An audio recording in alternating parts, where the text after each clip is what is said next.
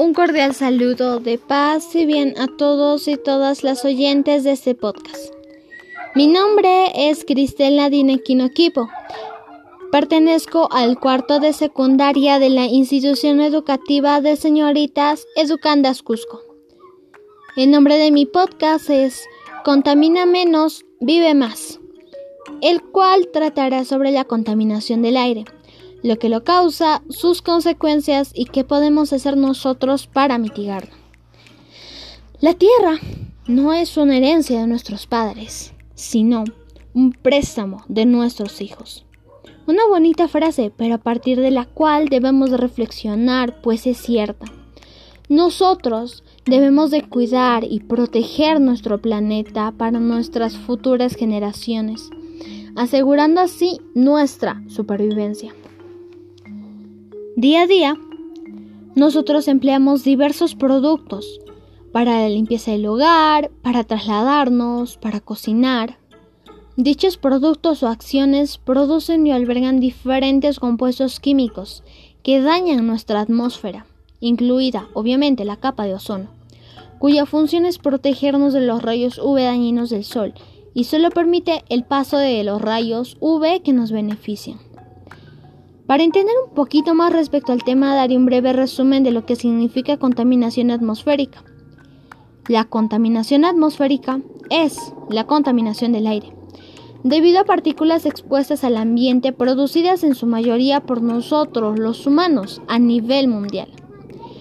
¿Conoces el protocolo de Montreal? Bueno, es un protocolo cuyo objetivo principal es la protección de la capa de ozono mediante la toma de medidas para controlar la producción total mundial y el consumo de sustancias que la agotan con el objetivo final de eliminarlas. ¿Y sabes por qué se diseñó? Por allá del año 1987, los científicos encontraron un agujero, el primer agujero en nuestra capa de ozono debido mayormente a los CFS. Y tú te preguntarás, pero ¿y qué es un CFS? Un CFS es el término que se usa para referirse a los clorofluorocarbonos. ¿Ves que es difícil su pronunciación? Por eso se le dio tal acrónimo, para hacer más fácil su pronunciación, además que cada sigla se referencia a su composición. La primera C al cloro, la F al flúor y la segunda C al carbono.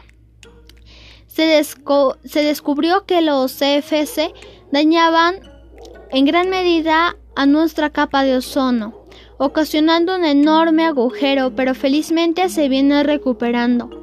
Las personas con cáncer de la piel fueron las más afectadas. Este es un claro ejemplo de lo que algunos compuestos ocasionan a nuestro medio ambiente y las repercusiones para nuestra salud.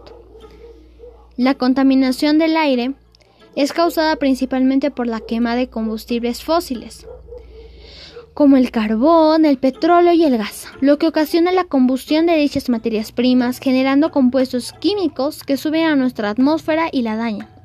También está la erupción de los volcanes, que vendría a ser una causa natural, los incendios forestales, las prácticas agrícolas y ganaderas, el simple hecho de encender nuestro carro, usar los pesticidas para lograr tener una buena producción, la deforestación de los bosques, la quema de ropa, usar la cocina en base a leña, quemar la basura y quemar los pastizales, que según muchas personas es para tener una buena producción, cosa errónea.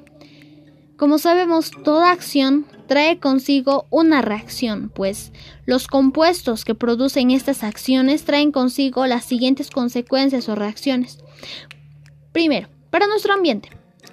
Las ya conocidas lluvias ácidas, el daño a la capa de ozono, el efecto invernadero, el deterioro del agua, el cambio climático y muchos más. Para nuestra salud, los problemas respiratorios como el asma, bronquitis y hasta el cáncer al pulmón. También el cáncer a la piel por el deterioro de la capa de ozono, tos y más. Nosotros estamos incrementando la contaminación del aire. Aunque muchos somos conscientes del daño que causan actividades cotidianas, no hacemos nada para evitarlo y cuidar nuestro planeta. Es más, justificamos nuestro accionar con afirmaciones inválidas, por lo que resulta primordial cuidar y proteger nuestra atmósfera. ¡Wow! Esto es asombroso y aterrador, pero ¿y entonces qué podemos hacer? Bueno, bueno, no te asustes, esto tiene remedio, pero debemos de actuar ya. Algunas de las acciones que podemos hacer desde nuestras casas para cuidar nuestro ambiente y reducir la contaminación atmosférica son cultivar plantas.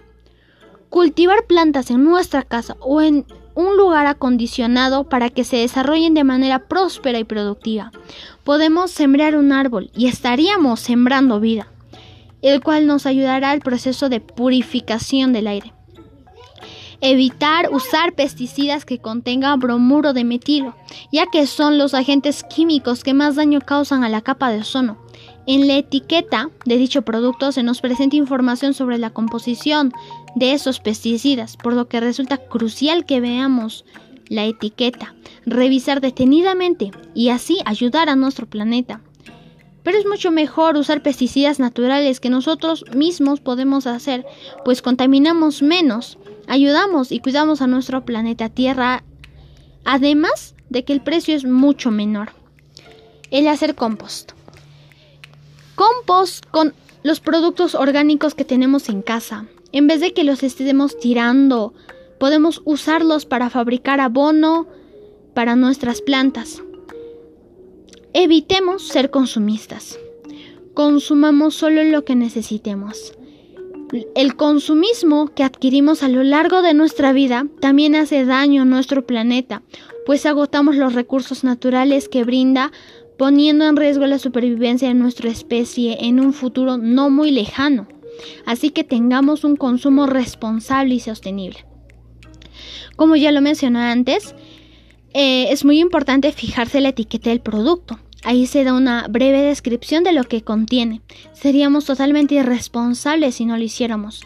Pero no solo en dichos productos, también en los demás productos que consumimos a diario.